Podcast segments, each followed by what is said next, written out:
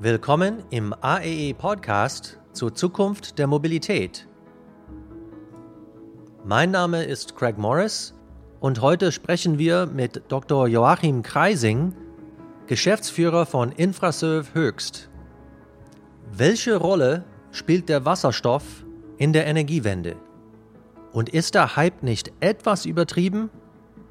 Das soll uns Dr. Kreising erklären. Legen wir mal los. Ja, Dr. Kreising, schön, dass Sie heute dabei sind. Sehr gern. Können Sie uns mal erklären, äh, was ist Infraserv Höchst? Ja, äh, die, die Infraserv Höchst äh, betreibt den Industriepark Höchst hier im Westen von Frankfurt am Main, wo vor allen Dingen Chemie- und Pharmafirmen Forschung und Produktion durchführen. Es ist ein sehr großer Industriepark, es sind über 22.000 Menschen, äh, die hier arbeiten. Und was machen wir als Infrasurf höchst? Eine unserer zentralen Aufgaben ist die Energieversorgung und die Entsorgung für alle Kunden am Standort. Und Energieversorgung ist dann eben nicht nur Strom, sondern auch Wärme, Kälte, verschiedene Gase. Und darunter ist eben auch das Gas äh, Wasserstoff. Ähm, ich denke, das ist dann, wenn wir über das Thema Mobilität und Zukunft der Mobilität äh, sprechen, hier für uns der zentrale Punkt. Genau, Sie sind aber als Infraserv höchst äh, breiter aufgestellt als, äh, ich sag mal, nur die äh, Energiewende, ne? Ja, wir sind viel breiter aufgestellt, aber das Thema Energiewende ist über die äh, Energieversorgung für unsere Unternehmen, die ja in der Prozessindustrie, also Chemie, auch sehr energieintensive äh, Unternehmen sind, ein sehr, sehr wichtiges Thema an vielen Stellen. Und äh, wir sind zum Beispiel gerade dabei, äh, über eine große Investition in Gasturbinenanlagen Ende 2022 aus der gesamten Kohleverfeuerung hier im Industriepark auszusteigen. Okay. Sie sind in einem Projekt in Hessen involviert, wo es um ähm, Wasserstoff für Busse geht und äh, auch Züge, wenn ich das richtig verstanden habe. Können Sie das ja, kurz beschreiben?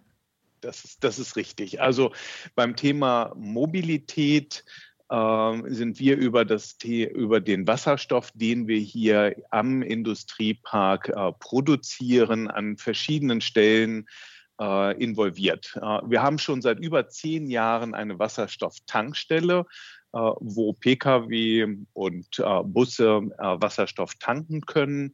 Seit über zwei Jahren fahren hier am Industriepark wasserstoffbetriebene Busse. Mhm. Der Industriepark ist so groß, dass wir eine eigene kleine, ein mhm. kleines Busnetz haben. Und äh, vielleicht sollte ich an der Stelle kurz äh, sagen, wasserstoffbetriebene Busse sind Busse, die sind im Prinzip, haben Elektromotor, aber statt der Batterie, die aufgeladen werden muss, erfolgt der, kommt der Strom durch Umwandlung von Wasserstoff in Wasser in einer sogenannten Brennstoffzelle. Und deshalb spricht man von wasserstoffbetriebenen Bussen. Äh, eigentlich sind es Elektrobusse. Okay, Nur das, sind diese, das sind diese PEM-Brennstoffzellen. Äh, genau. ne? Wir haben ein, ein Unternehmen, was hier die, die Busflotte betreibt. Und dieses äh, Unternehmen hat äh, sich äh, wasserstoffbetriebene Busse beschafft mhm. und eben hier in einem Modell Versuch eben seit gut zwei Jahren betreiben die das hier mit großem Interesse natürlich jetzt in der letzten Zeit auch von äh, Kommunen äh, beobachtet, die ja auch überlegen müssen, wie entwickle ich meine ÖPNV äh, Flotte weiter. Aber der vielleicht, äh, das vielleicht größte Projekt Thema Wasserstoff und Mobilität mhm ist äh, ein Projekt, äh, das wir gemeinsam mit der Firma Alstom ähm, angeboten haben, dem regionalen ähm, ÖPNV-Anbieter, dem RMV. Der RMV hat sich äh, letztes Jahr entschieden, einige Regionalzugstrecken, die momentan nicht elektrifiziert sind ähm, und wo eben heute Dieselzüge fahren und wo eine Elektrifizierung sehr, sehr teuer ist, mhm. ab Ende 22 mit wasserstoffbetriebenen Regionalzügen äh, zu betreiben. Mhm. Und hat hier das weltweit ich glaube mit Abstand weltweit größte Projekt für wasserstoffbetriebene Regionalzüge in, ähm, in, sich entschieden, äh, Alstom baut die Züge, wir bauen die Infrastruktur für die Betankung äh, dieser Züge und Ende 22 werden 27 äh, dieser Züge hier in der Region fahren, die Dieselzüge ersetzen mhm. und bei uns im Industriepark mit Wasserstoff äh, betankt. Okay. Ja, ähm, ich habe ähm, neulich gelesen, dass nur 60 Prozent der Zugstrecken in Deutschland elektrifiziert sind. Allerdings hat die Deutsche Bahn dann äh, kommentiert, ja, aber 90 Prozent der gefahrenen Strecken äh, sind elektrifiziert. Das heißt, äh, wenn es, äh, wenn es heißt, wir wollen Wasserstoff äh, in Zügen verwenden, dann sind das Strecken, die seltener gefahren sind. Und deswegen lohnt sich die Elektrifizierung wirtschaftlich nicht? So, so haben wir das auch, auch verstanden. Mhm. Äh, natürlich ist die Alternative äh, eine Elektrifizierung von Strecken aber für nicht so befahrene Strecken oder eben auch Strecken in äh, Mittelgebirgen wie hier im Taunus ist die Elektrifizierung sehr, sehr teuer. Äh, und äh, hier sind äh, für diese Strecken wasserstoffbetriebene Züge eine nicht nur von der Energiewende äh, sinnvolle, sondern eben auch kostenattraktive Variante. Okay. Woraus machen Sie Ihren Wasserstoff heute?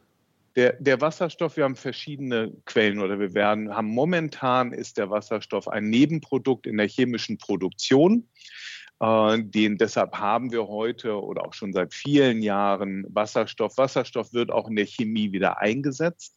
Und wir sind äh, dabei und wir werden im Jahre 2022 dann zusätzlich auch einen sogenannten Elektrolyseur haben mhm. und betreiben, äh, sodass der Wasserstoff auch aus äh, Strom aus erneuerbaren Energien dann hergestellt werden kann. Okay, das ist also dieser grüne Wasserstoff, von dem immer die Rede ist. Aber im Prinzip verwenden Sie jetzt äh, den blauen Wasserstoff quasi, ähm, oder? Genau, es ist, genau. Beim Wasserstoff gibt es so eine Farbenlehre. Ja. Äh, es gibt den äh, grauen Wasserstoff. Das ist Wasserstoff, äh, der wird hergestellt äh, und dabei entsteht CO2. Der ist also mhm. nicht besonders klimagünstig. Mhm.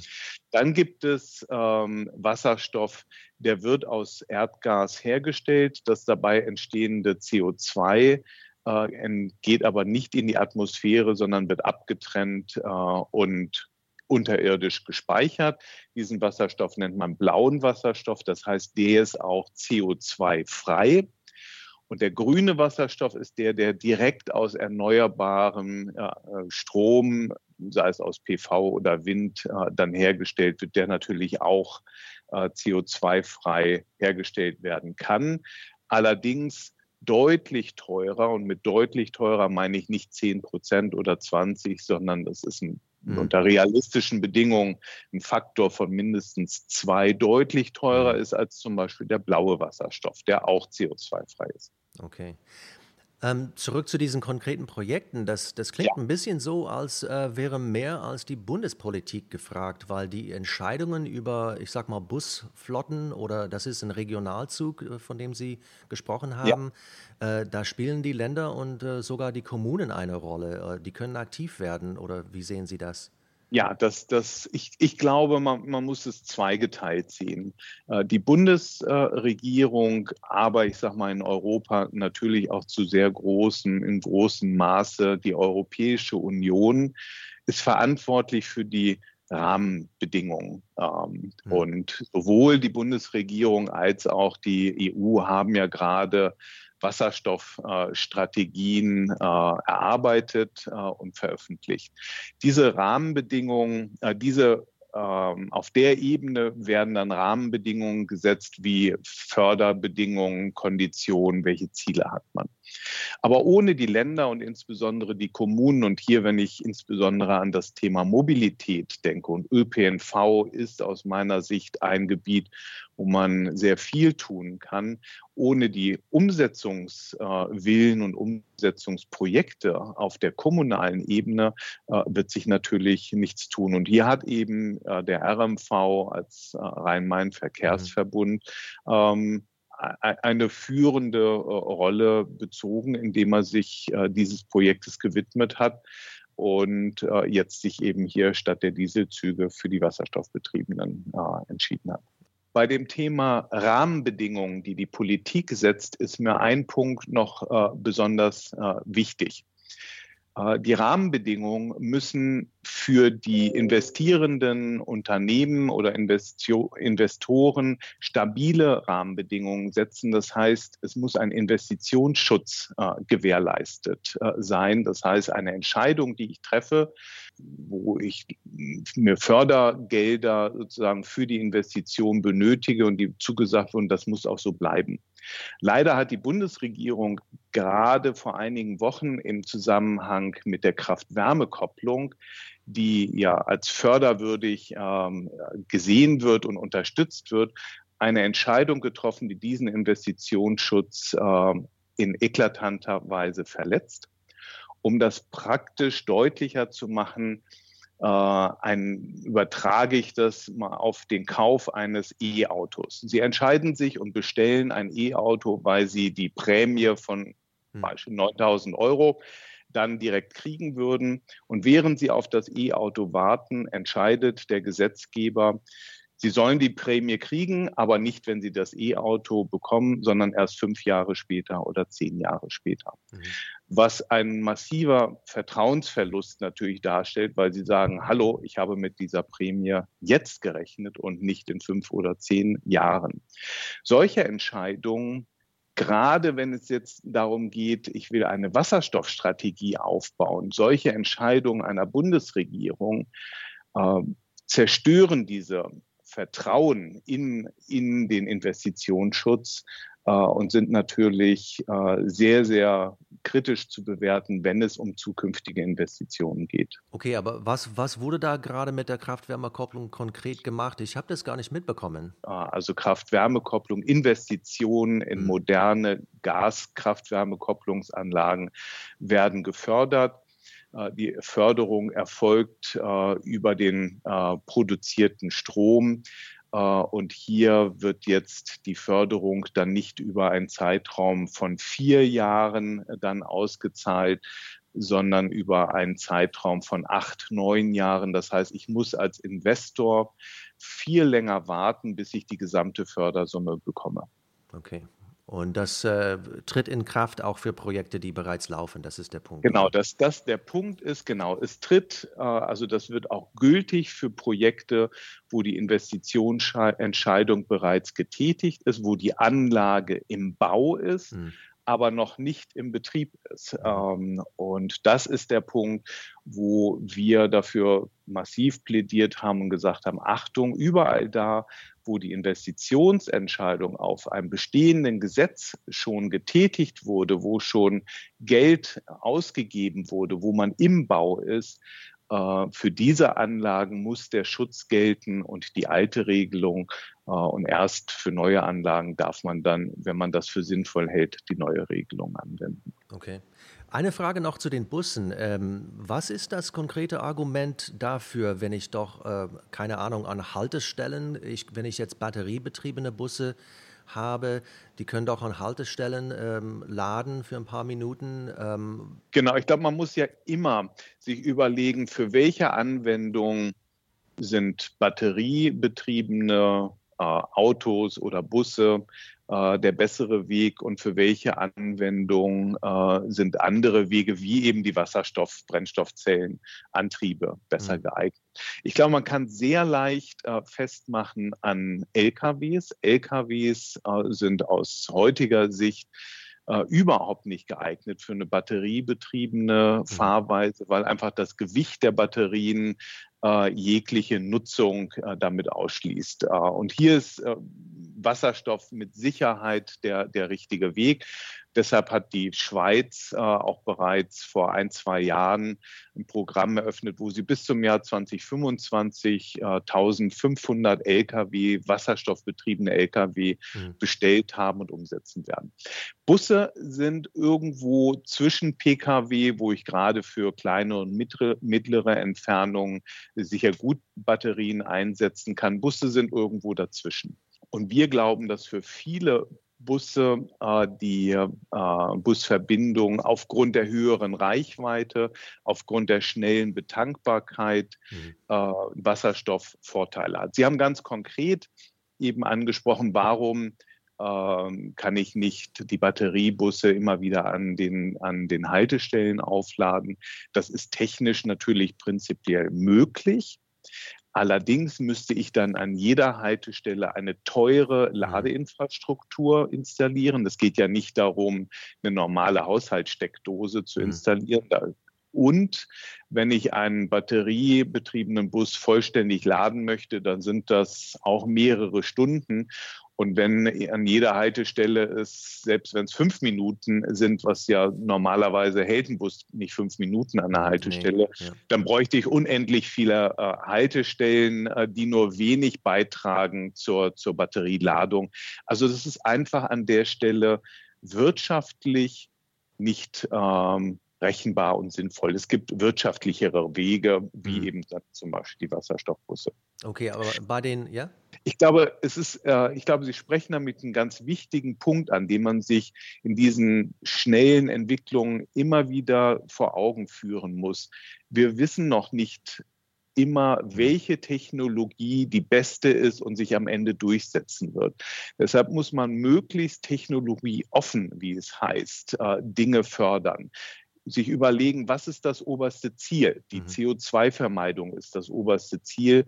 Und dann äh, Freiheiten lassen, welches mhm. dann der beste Weg ist, der wirtschaftlich dann auch beste Weg. Äh, insofern wird es auch immer wieder Sackgassen geben, wo man etwas entwickelt äh, und dann nach einiger Zeit feststellen wird, äh, das war, das, das funktioniert nicht. Das ist zwar technisch möglich, aber nicht wirtschaftlich. Zum Beispiel aus meiner Sicht vermutlich Oberleitungen auf der Autobahn, wie sie zwischen Frankfurt und Darmstadt gebaut werden. Und trotzdem darf man das aber nicht sowas nicht verdammen, weil es gehört dazu zu einer, äh, zu einem Prozess, dass es auch Fehlentscheidungen, Fehlentwicklungen gibt. Nur dann wird man, wenn man verschiedene Dinge ausprobiert, auch die richtigen äh, Themen dann finden. Okay, aber bei den Oberleitungen sehe ich da tatsächlich einen Unterschied. Äh, Sie sprachen vorhin davon, dass die Züge mit Wasserstoff Sinn machen, weil die Strecken nicht sehr häufig gefahren ja. sind. Bei, auf ja. der Autobahn, da fahren genug ähm, Lkw. Ne? Warum, warum, ist, warum sind Oberleitungen nicht besser als Wasserstoff für Lkw, wenn so viele auf der Autobahn fahren? Zumindest auf bestimmten Strecken. Ne? Genau, ich glaube, abschließend möchte ich das auch gar nicht, kann ich das nicht hm. beurteilen und möchte das beurteilen. Äh, ich glaube, die Investitionen, und das ist jetzt äh, die Investition in die Oberleitungsstruktur flächendeckend äh, ist so groß, dass sie, ich sage mal, Investitionen äh, in eine Wasserstoffinfrastruktur vermutlich deutlich überschreiten äh, wird. Aber genau das sind diese Prozesse, wo man beide Wege erstmal gehen äh, muss, um dann eben festzustellen, was der bessere Weg ist. Mhm. Sie sprachen auch vorhin davon, dass der äh, grüne Wasserstoff doppelt so teuer ist. Ich, ich weiß nicht, ich habe mal gelesen, dass die Effizienz oder die Verluste bei etwa 50 Prozent liegen. Äh, stimmt die Zahl? Ja, also wenn man ähm, Strom hat, hm und den direkt einsetzt, dann kann ich den Strom natürlich zu 100 Prozent nutzen. Wenn ich Strom habe, damit eine Batterie belade und aus der Batterie wieder Strom macht, dann sind es ich glaube, 80, vielleicht auch mal über 80 Prozent der Energie, die ich nutzen kann. Mhm. Wenn ich aus dem Strom erstmal Wasserstoff herstelle und den Wasserstoff dann in einer Brennstoffzelle wieder verstrome, dann, dann sind es je nach Verfahren, wo man steht, Pi mal Daumen 50 Prozent. Es ist also schlechter an mhm. der Stelle als die direkte Nutzung von Strom. Warum macht Wasserstoff aber an, an, an etlichen Stellen vermutlich trotzdem Sinn? Wasserstoff kann man speichern, den Strom kann ich nicht speichern und ich kann die Energie auch transportieren. Das heißt, äh, wenn ich den Wasserstoff äh, in einem sonnenreichen Gebiet äh, herstelle, dann kann ich ihn auch nach Europa transportieren, weiter transportieren, als das vermutlich sinnvoll ist bei, bei Strom. Und insofern wird man auch hier wieder beide Wege haben. Ich kann nicht aus vermutlich die Stromnetze so weit ausbauen und ich muss dann auch immer Strom zur Verfügung stellen, dass ich ohne Wasserstoff auskommen werde. Die Wasserstofftechnologie hat eben den Vorteil der Speicherbarkeit. Das ist gut für Mobilitätsanwendungen, aber eben nicht nur für die Mobilitätsanwendungen. Es geht noch viel weiter. Ganze Thema Sektorkopplung. Äh, ich brauche, wenn ich die Industrie umstellen möchte, hm. äh, auch Wasserstoff, um äh, Erdölprodukte als Ressource zu ersetzen. Ich kann ich brauche für die Zeiten, wo ich keinen oder nicht genügend Strom aus erneuerbaren Energien gewinnen kann, also in der Nacht oder wenn es die sogenannte Dunkelflaute gibt, hm. da werde ich Strom herstellen müssen. Und auch da ist Wasserstoff äh, eine Möglichkeit, um diese äh, Phasen äh, dann zu überbrücken. Und dann muss man eben die Effizienzverluste in Kauf nehmen, ähm, auch, auch weil es eben keine bessere Lösung äh, ja. gibt. Ja, also nur um Sie kurz zu schützen, weil Sie vorhin sagten, Strom kann man nicht speichern. Ähm, das wird in der Sendung auch drin sein. Sie meinen natürlich, dass ähm, äh, Strom saisonal nicht gespeichert werden kann und dass der ich Wasserstoff kann, natürlich. Strom, ja, ich kann Strom natürlich, äh, äh, ich kann Strom nicht als Strom speichern, aber ich kann ihn natürlich speichern. Es gibt verschiedene Speichermöglichkeiten mhm. und Wasserstoff ist eben eine stoffliche Speicherung mhm. von, von Strom. Aber Strom selber äh, kann ich nicht speichern, aber es gibt natürlich verschiedene Speichertechnologien mhm. und Wasserstoff kann man in großen Mengen äh, die Energie mhm. speichern, wie es eben äh, mit, mit Batterien auf absehbare Zeit nicht möglich sein wird, nach allem, was man weiß. Hm. Äh, vielleicht eine ketzerische Frage. Äh, Deutschland hat jetzt eine Wasserstoffstrategie, ähm, aber wenn man die meisten Szenarien liest, ähm, kommt, also spielt Wasserstoff eine große Rolle erst so ab, ich sag mal 2040. Ja? Ist es ein bisschen zu früh für eine Wasserstoffstrategie oder ist es eher gefährlich, dass man nicht wartet? Was ist jetzt die Denke dahinter? Also aus, aus meiner Sicht und Sicht von Unternehmen und der, der Industrie ist es überhaupt nicht zu früh. Man braucht äh, um Produktionsprozesse umzustellen, um eine Infrastruktur herzustellen, einen Vorlauf von, von 10, 20 Jahren. Äh, das, das, äh, insofern ist es richtig, dass man jetzt damit äh, beginnt. Andere Länder sind äh, mhm. dort schon etwas weiter.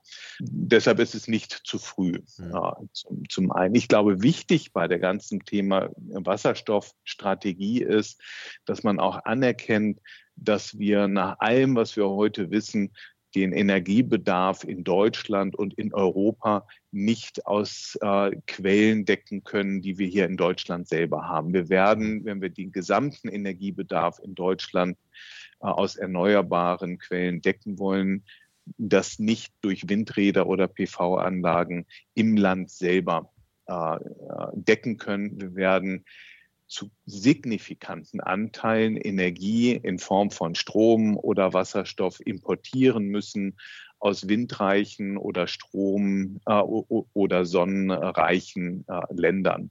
Und insofern es geht es auch nicht nur darum, in der Wasserstoffstrategie jetzt äh, die Infrastruktur hier in Deutschland aufzubauen, sondern eben auch Kooperationen mit, mit anderen äh, Regionen äh, durchzuführen. Okay.